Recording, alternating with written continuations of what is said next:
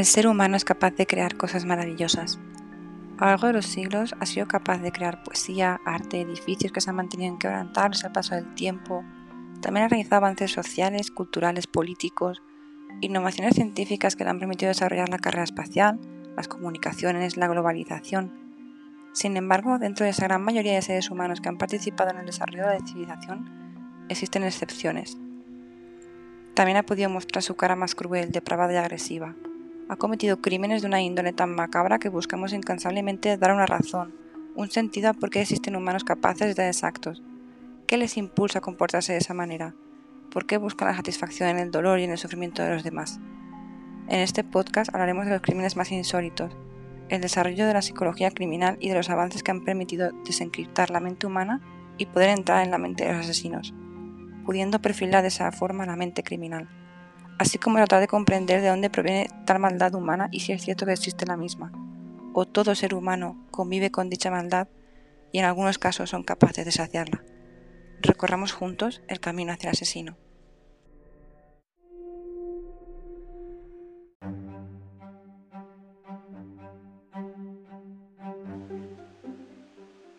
Existen crímenes que se han quedado para siempre en el imaginario colectivo, ya sea por su crudeza, su injusticia o su misterio.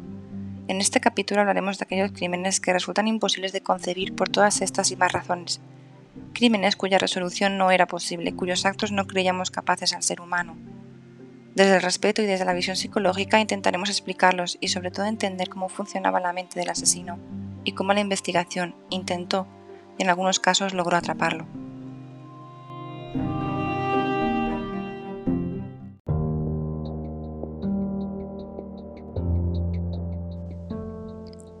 El caso Alcácer. Si ha existido un crimen que marcó la sociedad española y una generación, es sin duda el crimen de las niñas de Alcácer. La crudeza del crimen, el morbo suscitado por los medios de comunicación, la retransmisión del dolor de unas familias y un pueblo destruido propició que aquel fatídico mes de noviembre de 1992, junto con aquellas tres menores Miriam, Toñi y Desiree, muriera la inocencia de los españoles. Lo que también hace que este crimen permanezca en las crónicas españolas como uno de los que más conspiraciones ha suscitado es toda la investigación que se realizó, los errores cometidos en el levantamiento de los cadáveres, en las autopsias y la falta de pruebas biológicas que incriminó a dos delincuentes comunes. Miriam, de 14 años, Desiree de la misma edad y Toñi, de 15, eran tres amigas del municipio valenciano de Alcácer, a las 8 de la tarde del viernes 13 de noviembre de 1992 salieron con la intención de dirigirse a la discoteca Color, situada a las afueras del municipio colindante de Picasen, antes de su a las 10. Para llegar hasta la discoteca de Sarcácer había que recorrer una carretera que enlazaba los dos municipios, los cuales se encuentran separados de entre sí unos 2 kilómetros. Aparentemente aquella noche, las tres adolescentes decidieron desplazarse haciendo autostop pero desaparecieron antes de llegar a su destino. Se encontraron sus cuerpos meses después, exactamente el 27 de enero de 1993, en un lugar conocido como el Barranco de la Romana, situado a unos 50 kilómetros de la ciudad de Valencia. Más allá de la desastrosa investigación que se llevó a cabo, las pruebas dudosas y la falta de humanidad por parte de los medios de comunicación, si nos centramos en la psicología criminal, podemos detectar diferentes comportamientos que perfilan una personalidad sádica y psicopática en los asesinos.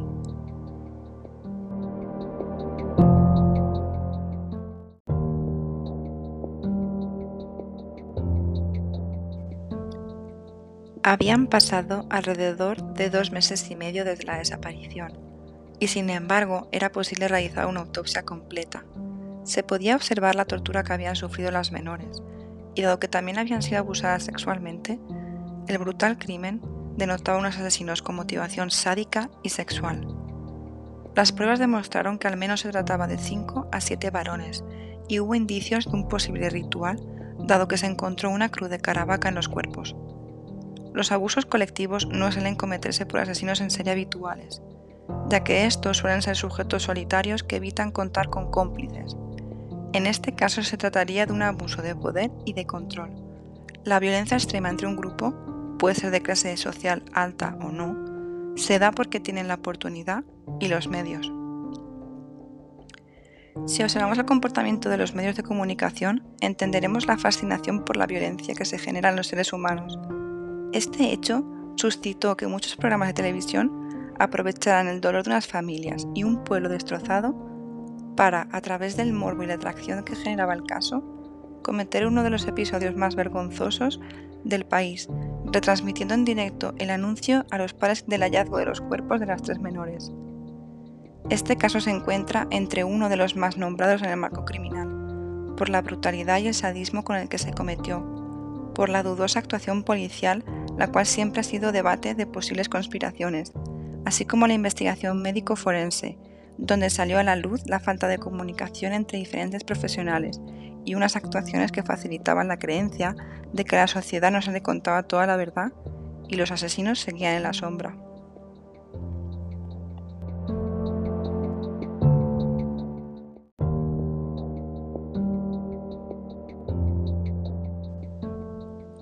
Luca Magnota, el descuartizador de Canadá. Las redes sociales engloban un nuevo paradigma, donde se facilita el anonimato, la suplantación de identidad con el propósito de engañar a las víctimas, vender una fantasía o una imagen idealizada, y también es un medio donde exponer los crímenes y la perversión de ciertos individuos. Eric Clinton Kirk Newman, también conocido como Luca Magnota, fue un joven en busca de fama que jamás llegó a tener notoriedad. Vendía una vida de fama y reconocimiento que jamás logró. Su sueño era convertirse en modelo.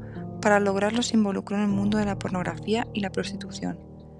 Debido a su fracaso y a la frustración que sentía por no haber cumplido su objetivo, saciaba su sadismo y mediocridad maltratando y mutilando animales.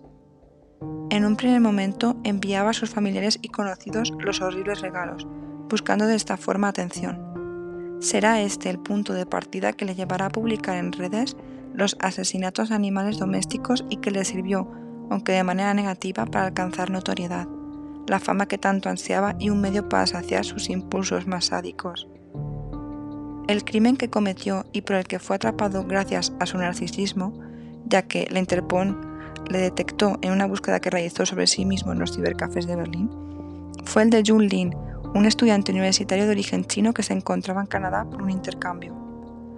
A través de una aplicación de citas quedó con Magnota, quien lo degolló, descuartizó, practicó canibalismo y grabó todo el crimen para subirlo a la red. No se trataba de un crimen con finalidad sexual. Tras un amplio diagnóstico se concluyó que Luca Magnota sufría de trastorno de personalidad histriónico, el cual implica un exceso de emotividad, autodramatización y teatralidad, esta inestabilidad emocional conlleva cambios del estado de ánimo, así como signos de borderline, narcisismo y trastorno antisocial de la personalidad, que se manifestaban en un comportamiento inestable e impulsivo, con falta de empatía y egocentrismo. Manipulaba y vulneraba las normas establecidas sin importar el dolor ajeno, con tal de alcanzar su tan ansiado reconocimiento. Las redes fueron su medio para mostrar su lado más oscuro, jugó con el morbo y el sadismo para alcanzar la fama. Sin embargo, fue su personalidad narcisista quien le convirtió en su propio verdugo.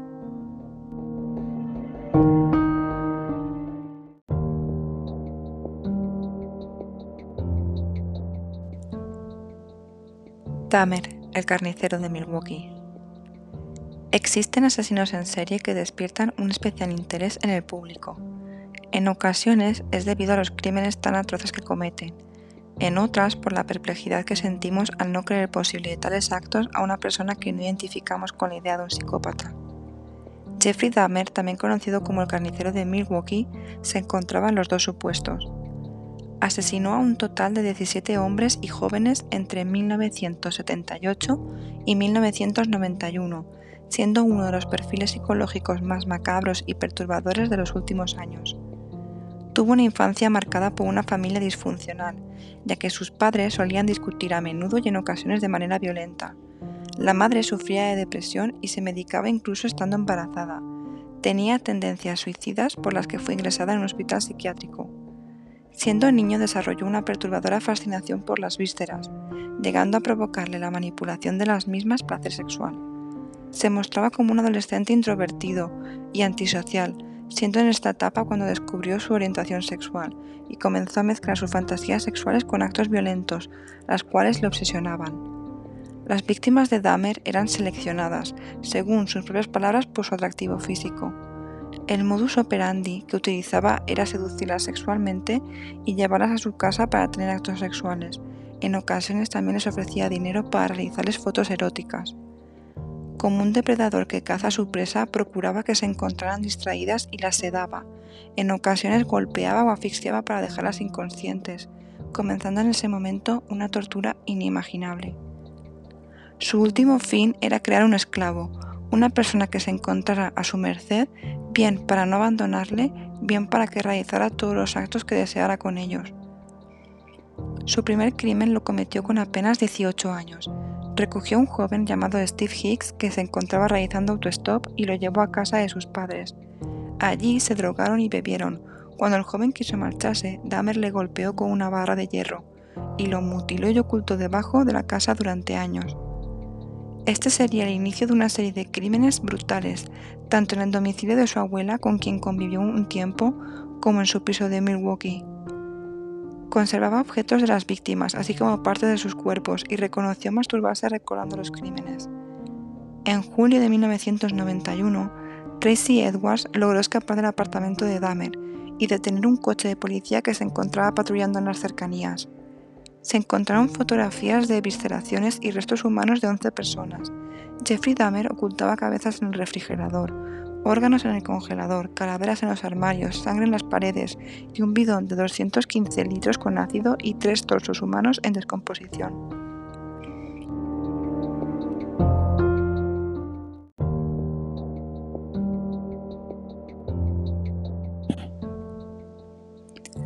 Este caso traumatizó a la sociedad de la época e hizo replantearse la seguridad con la que contaban, ya que Dahmer había sido denunciado por abuso a un menor con anterioridad y había cumplido condena, saliendo de la misma por buen comportamiento, así como inició nuevamente el debate del racismo en una sociedad estadounidense que consideraba a sus ciudadanos afroamericanos de tercera y que permitió a un asesino de tal magnitud cometer actos tan atroces con un colectivo racializado y pobre. Jeffrey Dahmer fue condenado a 16 cadenas perpetuas y en noviembre de 1994 encontró su final de forma violenta, cuando otro preso que también cumplía condena por asesinato lo atacó con una barra de pesas hasta matarlo. Jeffrey Dahmer sentía total falta de empatía y compasión hacia sus víctimas. Decía reconocer que hacía cosas horribles, pero no le importaba. Elegía víctimas vulnerables para ejercer su control sobre ellas y era manipulador y seductor utilizando su apariencia para conseguir su objetivo. El abandono que había sufrido siendo niño marcó su necesidad de dependencia emocional y fue un refuerzo para que su mente enferma y obsesiva saciara su placer sexual y su depravación, siendo una de sus parafilias la vorarefilia, práctica sexual que consiste en comer carne de otras personas. El cerebro de Jeffrey Dahmer siempre ha sido una incógnita para la psicología forense. Su forma de funcionar y de relacionarse, los actos tan macabros e inhumanos que cometió y el deseo de morir que sentía por haberlos cometido replanteó el estudio de los perfiles criminales y la investigación criminal.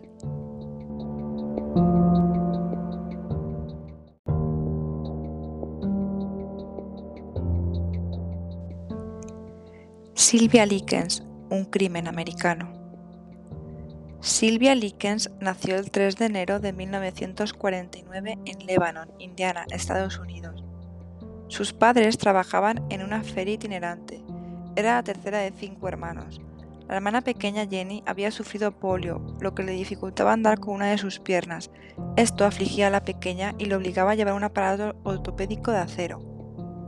Silvia era una adolescente de 16 años callada, agradable y que caía bien a todo el mundo.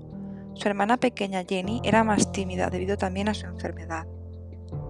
La vida itinerante de sus padres les preocupaba acerca de la educación y la infancia de las más pequeñas, Silvia y Jenny, por lo que decidieron dejarlas al cuidado de Gertrude Banaszewski, a quien habían conocido unos días previos en la iglesia, y sus siete hijos, a cambio de 20 dólares a la semana. Este caso está registrado como uno de los casos de abuso físico más terribles del estado de Indiana. Al principio de su estancia en la casa Banaszewski fue bien. aunque se vislumbró la crueldad de Gertrude cuando los 20 dólares llegaron con retraso la primera semana, y decidió bajar a las dos adolescentes al sótano y obligarlas a bajarse las faldas y las bragas para azotarlas con una pala. Debido a la enfermedad que sufría Jenny, Silvia se ofreció para ser ella quien recibiera el castigo, siendo esta su sentencia.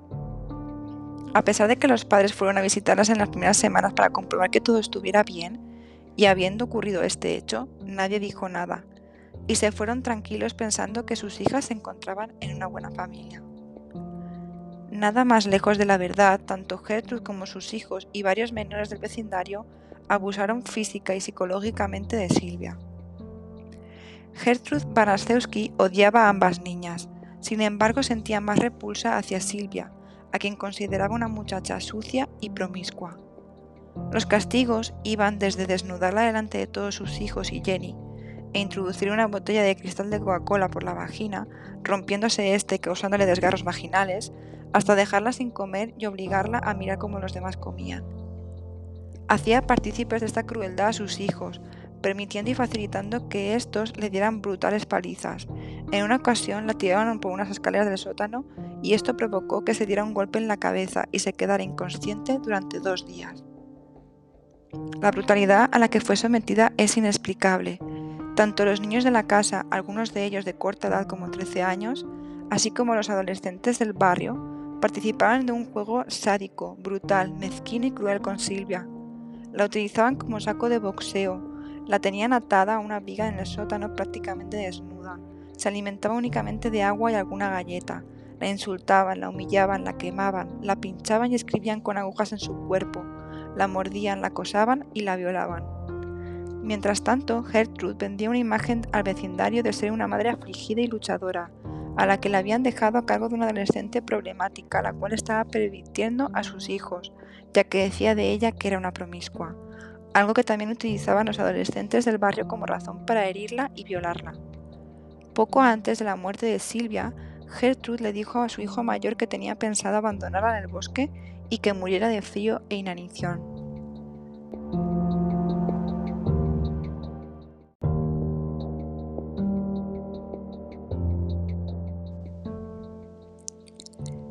Tenía moretones, cortes y heridas de todo tipo en todo el cuerpo.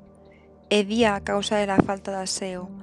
Las cicatrices de quemaduras resaltaban por todas partes de su piel y hablaba sobre irse con sus padres y alcanzarlos en la feria donde se encontraban. Gertrude decidió que debía mojarla con la manguera. Todos se rieron mientras el agua salpicaba sobre el demacrado cuerpo de Silvia Likens, al ver que ella no respondía, llamaron a la policía con la esperanza de que le practicaran primeros auxilios y ella se reanimaría milagrosamente, quedando ellos como héroes y que todo estaría bien. Jenny pidió al oficial que la sacara de ahí y le contaría todo. Al oír el testimonio de la pequeña y al ver el cuerpo, consideraron que el asesinato de Sylvia Likens era el peor caso de abuso físico que habían investigado en la historia del estado de Indiana. Sylvia Likens había muerto por hemorragia cerebral shock y desnutrición.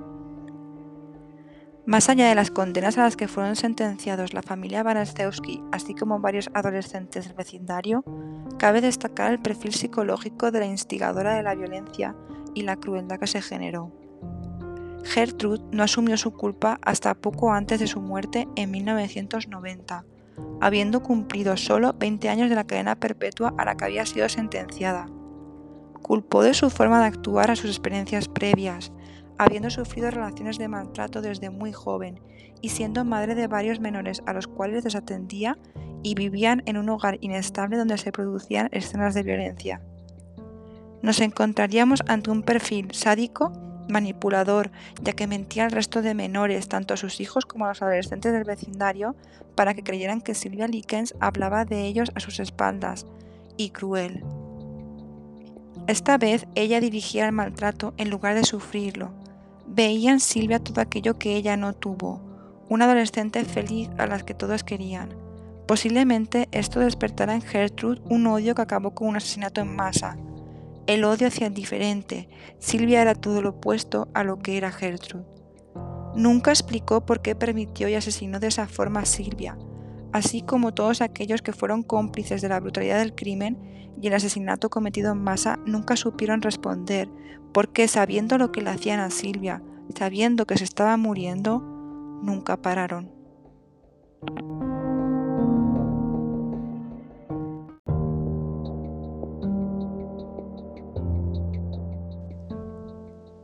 Ted Bundy, el perfil psicópata. Theodore Robert Cowell, también conocido como Ted Bundy, fue uno de los mayores asesinos en serie de Estados Unidos. Asesinó al menos a 35 mujeres y jóvenes, aunque se le atribuyen todavía más asesinatos. Fue uno de los asesinos que contribuyó a la creación de perfiles criminales por parte del FBI y claro ejemplo de la personalidad psicopática. Se mostraba como un hombre agradable, amable y simpático, tenía una imagen limpia y era considerado atractivo por muchas mujeres. Esto le permitía ejercer su modus operandi, atrayendo a mujeres confiadas y amables a las que pedía ayuda y eran secuestradas para aparecer más tarde asesinadas. Nació en 1946. Su madre era adolescente cuando nació y su padre le abandonó.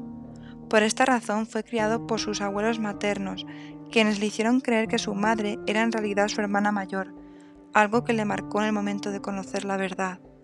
Su abuelo era violento con su abuela y con él, tuvo una infancia carente de afecto y de relaciones sólidas, y nunca llegó a congeniar con su padrastro. Además de una familia desestructurada, marcada por un ambiente violento e inestable, Ted se mostraba como un niño introvertido y poco sociable. Cuando alcanzó la adolescencia se mostró como un joven violento y agresivo, cuyos actos no eran propios de una conducta desafiante adolescente, sino mucho más. Por ejemplo, solía atacar de manera sorpresiva a compañeros con los que tenía alguna disputa, ponía trampas, intimidaba y lesionaba a otros jóvenes, comenzó a maltratar, torturar y asesinar a pequeños animales, y comenzó a mostrar interés por las escenas violentas y brutales que se mostraban en las películas, de una manera obsesiva. En la universidad se interesó por estudiar psicología, cuyos estudios abandonó tiempo después.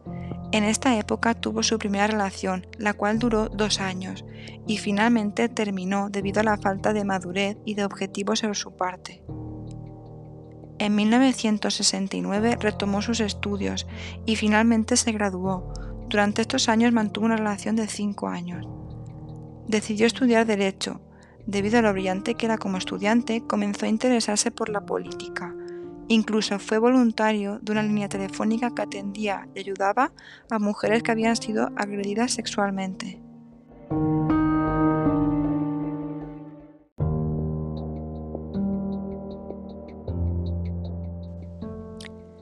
Se cree que comenzó a asesinar en 1974. Cambiaba su modus operandi, comenzó actuando por la noche, pero al darse cuenta de que era fácil que las mujeres confiaran en él, decidió hacerlo por el día.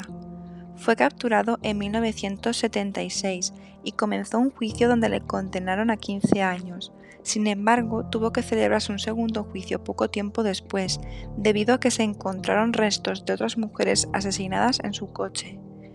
En este decidió representarse a sí mismo, por lo que necesitaba utilizar la biblioteca, momento que aprovechó para fugarse delante de los policías que debían vigilarlo.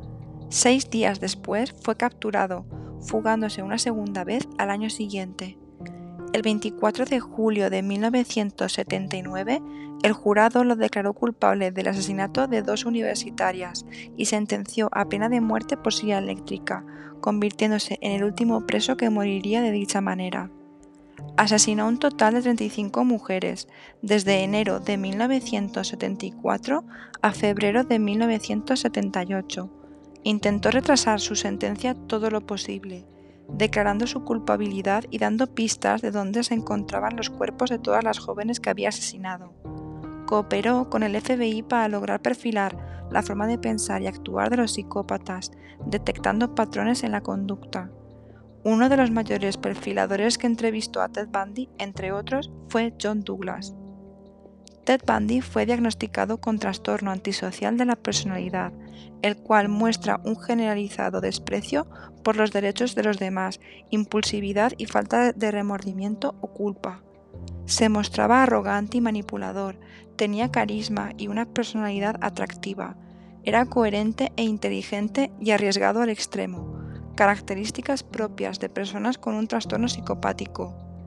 Ted Bundy fue un monstruo, torturó, violó y asesinó a mujeres de una forma sádica y cobarde.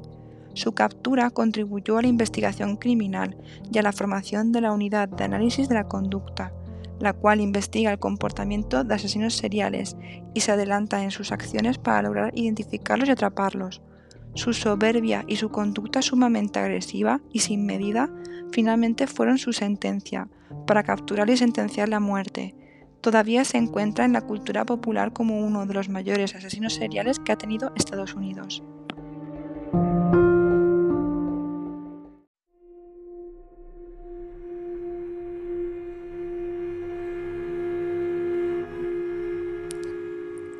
hemos podido conocer algunos casos que realizaron asesinos seriales, crueles, despiadados, sádicos, manipuladores. Asesinatos que se quedaron en generaciones y en la cultura, que creíamos que solo podían ocurrir en las novelas o en las películas y que nos demuestran que la realidad supera a la ficción. Ahora descubriremos cómo una serie de investigadores, psicólogos criminales, decidieron pensar como los asesinos, para salvar a las posibles víctimas, en el próximo capítulo descubriremos el origen de los psicólogos criminales, de los perfiladores y de cómo la psicología criminal puede ayudarnos a entrar en la mente del asesino para, de esa manera, andar una vez más el camino hacia el asesino.